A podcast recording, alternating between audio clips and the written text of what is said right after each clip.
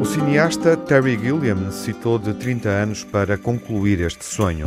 I am the man for whom all dangers are expressly reserved. Good God, Sancho! A giant! Prepare to die! I am Don Quixote de la Mancha.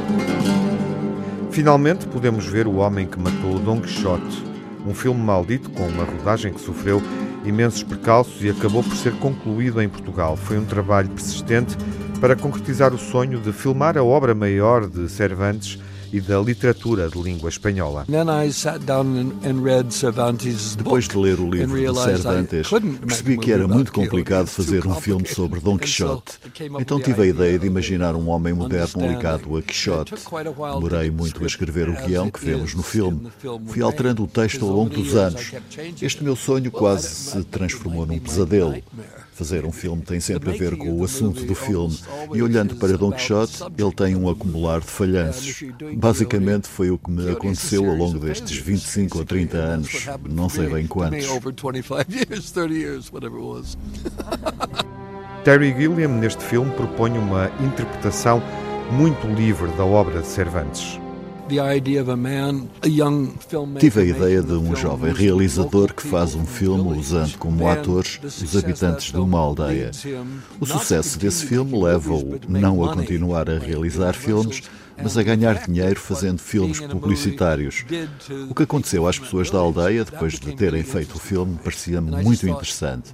Pensei então que este realizador deveria ser castigado.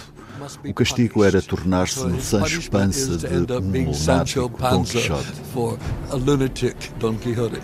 O Homem que Matou Don Quixote tem um elenco com atores de vários países, liderado por Adam Driver. A atriz portuguesa Joana Ribeiro interpreta Angélica, uma recriação ousada da Dulcineia que Cervantes idealizou. Enquanto estávamos eh, a rodar o, o filme, uma das minhas professoras de flamenco veio ter comigo e disse-me que era muito engraçado porque hum, a minha personagem começava como sendo a Dulcineia, de Cervantes, sonhadora, inocente, assim, um objeto de admiração do, do Dom Quixote, e tornou-se na Carmen de Bizet, esta mulher forte, amargurada pela vida, mas ao mesmo tempo cheia de resiliência, cheia de força e paixão. E é um bocado assim que, que eu também vejo a Angélica. Um processo jurídico envolvendo os produtores portugueses, Paulo Branco e Pandora da Cunha Teles, atrasou a estreia do filme em Portugal.